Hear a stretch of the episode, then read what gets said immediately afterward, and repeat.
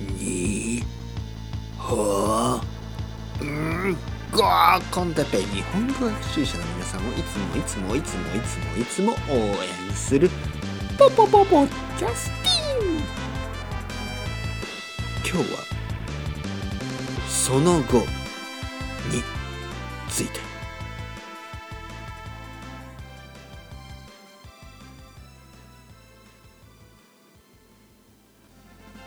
レベルアップ。はい皆さんこんにちは。日本語コンテッペの時間ですね。元気ですか？僕は元気ですよ。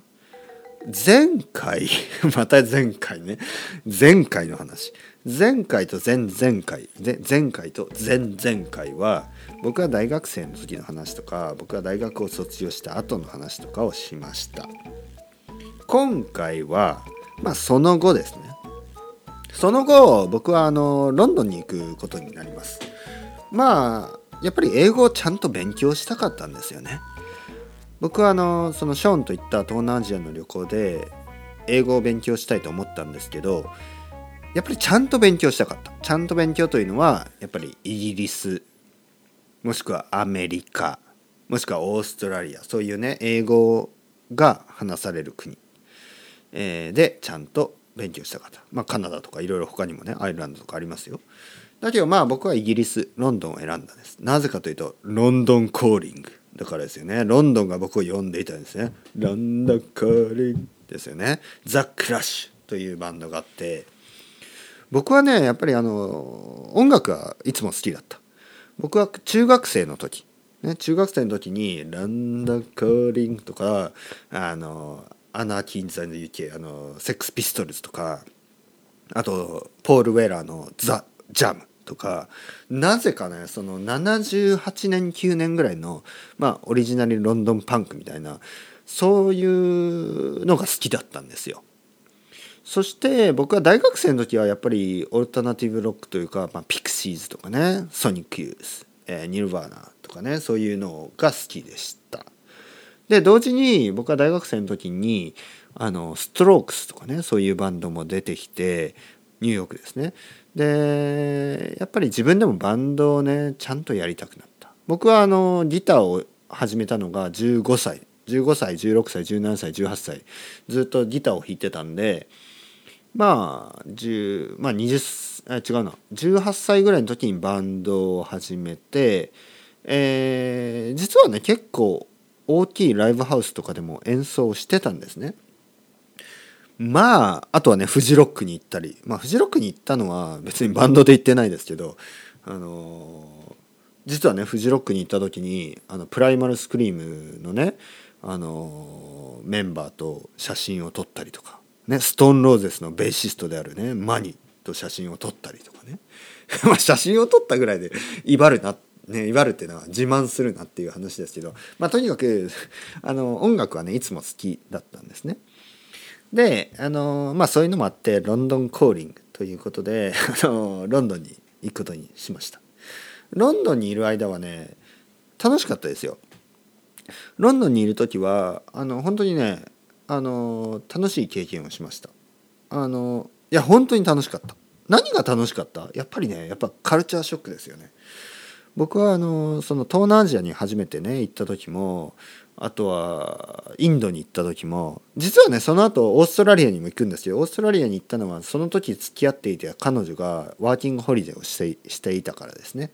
まあ僕はいつも女の子がね僕の周りにはいるからまあ女の子のおかげでね人生が変わるんですよ。まあまあまあそんなまた自慢は置いておいて。まあまあまあまあ。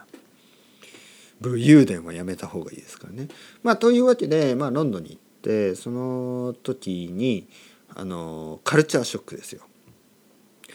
何がカルチャーショックかというと僕がロンドンで最初に住んだ町はトゥーティングベックというトゥーティング、ね、南ロンドンのもうほとんどインドインド インドみたいなところロンドンだけどインドみたいなところだったんですね。であれ？僕はロンドンに来たのかな？それともまだ僕はデリーにいるのかな？みたいな感じであの本当にインド人街。もうあのカレー屋の方が多い。ほとんどカレー屋。そういうとこに住んで僕の家の隣もカレー屋でした。でまあカレーを食べながらまあ1年ぐらい過ごすんですよそしてその後ね、えエジウェアロードというとこに住みます。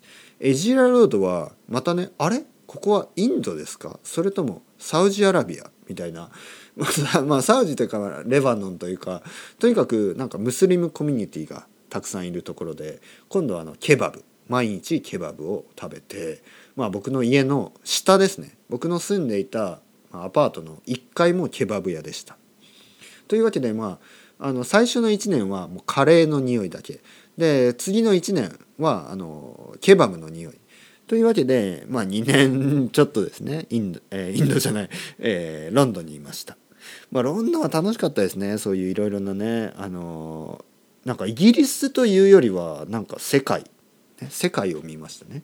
チャイナタウンにも毎日行ってたし双方に行けば、まあ、僕が行ってたあの英語の学校は双方にあったんで双方に行けばなんかハレ「ハレクリシナ」がね「ハレハレクリシナ」とか歌い始めてもうなんかねカオスでしたね。ロンドンはカオスでしたね。本当面白かった。うん。ででも生活は大変でした。ロンドンのポンドが高かったんですね。ポンドっていうのはパウンドのことですね。パウンドは本当にその時高くて大変でしたけど楽しかった。実はその時に僕はね今の奥さんともう一緒に生活を始めています。僕の奥さんはね僕が行ってた英語の学校にいたんですよね。というわけでまあハイスハイスクールじゃない。まああの English School Love みたいな感じですね。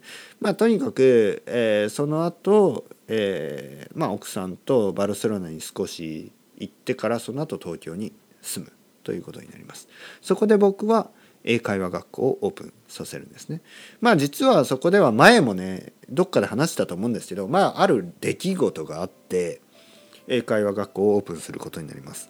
実はその前は僕はねジャーナリストになりたいということでちょっとそういうことを考えてたんですけどまあいろいろありましてこれはねちょっと話せない。皆さんには話せない。あの愛登記とかでねあの話す人はまあ話してもいいんですけどここでは話したくない、えーそういう、まあ、一つの事件があってそして僕は英会話学校を始めることになります。というわけでその後についてまた話してみました。まあいろいろありますね。皆さんはどうですか？皆さんもね人生いろいろあると思います。僕の人生はまあポップですよね。まるであの何？原宿みたいなポップ感がありますよね。本当にポップな感じでこなんかあんまり考えてないみたいな感じですよね。でもねだからこそ僕は結構若い人の気持ちがわかるんです。若い人なんか18歳とか19歳ぐらいの人あのねそんなにね考えなくていいです。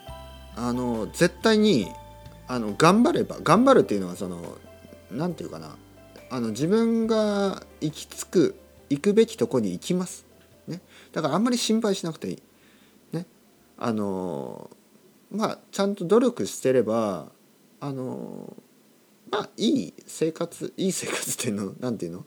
あの皆さんが求めるものは手に入ると思います。なのであの頑張ってください、ね、若い人にはいつもそう言ってそんなにあの何？ナーバスにならなくてもいいよ。っていうことね。僕も全然ナーバスじゃなかったですからあのいつもねあのふらふらとジェリーフィッシュのような人生を送ってきました。風天と言いますね日本語では。風天の鉄平と。僕のおじいちゃんに言われたこともあります。風天の寅さんというね映画がありますけどまあまあまあまあ皆さんそれではまた淀川長春みたいにいあのさようならしますからね。淀川長春みたいにさようならさようならさようなら。気になる人は YouTube で淀川長春。長春淀川で検索してみてください。さようならさようならさようなら。